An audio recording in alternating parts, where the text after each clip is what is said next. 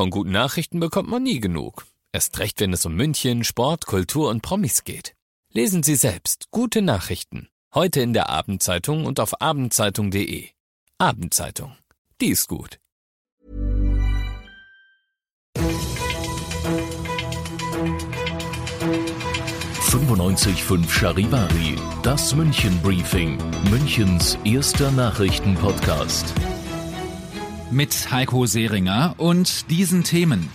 Die Auer wird in diesem Oktober offenbar stattfinden. Und die Münchner Feuerwehr rettet einem Riesenkarpfen das Leben.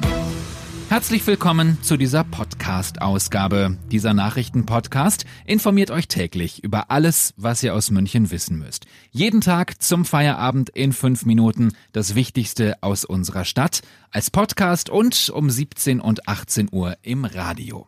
Und wenn ihr dachtet, dieses Jahr gibt es keine Volksfeste, dann habt ihr euch geirrt. In der Au findet tatsächlich im Oktober, höchstwahrscheinlich, die Kirchweih-Duld statt. Fragen wir Charivari München-Reporter Oliver Luxemburger, warum geht das? Ja, also man hat sich zusammengesetzt und ist zu dem Schluss gekommen, die Duld Mitte Oktober, die soll einfach unter verschärften Hygieneregeln stattfinden, also weniger Schausteller, mehr Abstand und eine Mund-Nasenschutzpflicht. Die Behörden haben im Prinzip die gleichen Regeln aufgestellt wie für Sommer in der Stadt, da ging das ja auch. Und zur selben Zeit dürfen dann nur 1000 Gäste auf dem Gelände sein. Du bist ja sonst immer unser Wiesenreporter, dieses mhm. Jahr natürlich nicht. Was wird denn da auf dem Maria-Hilf-Platz alles passieren? Also es werden Karussells da sein, viele für die Kinder, zum Beispiel das historische Riesenrad und viele Verkaufsstände. Die Stadt, die teilt mit, dass man die Schausteller unterstützen will. Da geht's ja wie bei der Wiesen eigentlich auch nicht unbedingt ums Feiern und um Alkohol trinken, sondern einfach nur um Verkaufsstände. Da ist es schon einfacher, die Lage unter Kontrolle zu behalten und deshalb soll das Ganze auch stattfinden. Die Kirchweiduld findet als einziges Volksfest dieses Jahr in München statt. Das waren Infos von Charivari München-Reporter Oliver Luxemburger. Dramatische Szenen haben sich in einer Trambahn in der Potsdamer Straße abgespielt. Ein 80-jähriger Mann ist gestürzt, er ist auf seinen Rücken gefallen. Andere Fahrgäste haben sofort den Krankenwagen gerufen. Der Mann ist dann an seinen schweren Verletzungen in einer Münchner Klinik gestorben. In München sind mehrere Friedhöfe heute gesperrt worden. Grund war der heftige Sturm heute. Der Wetterdienst hatte ja gewarnt, dass es Sturmböen in der Stadt geben könnte, also Vorsicht weiterhin vor herabfallenden Ästen oder umstürzenden Schildern.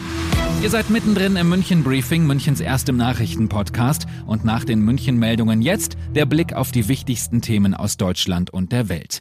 Wer aus einem Risikogebiet zurückkommt, soll erst einmal in Quarantäne. Das plant Bundesgesundheitsminister Spahn und einen kostenlosen Test soll es in so einem Fall auch nicht mehr geben. Aus Berlin Charivari-Reporter Tom Gerntke. Die Labore kommen kaum noch hinterher, die Corona-Testkapazitäten stoßen an ihre Grenzen. Deswegen müsse jetzt gehandelt und die Teststrategien angepasst werden, betonte Spahn. Die frei Kapazitäten sollen dann zielgerichtet für Pflegepersonal und Menschen mit Symptomen oder Kontakt zu Infizierten eingesetzt werden.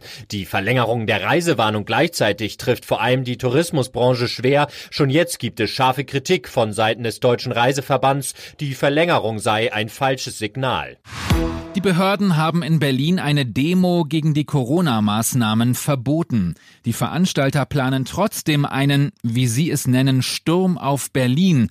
Und die Entscheidung sorgt für mächtig Diskussionen. Aus Berlin Charivari-Reporter Jan-Henner Reitze. Berlin steht ein heikles Wochenende bevor. Wird das Verbot so umfassend vor Gericht standhalten? Und ganz unabhängig von dieser Frage, wie viele Demonstranten werden auf den Straßen in Berlin sein?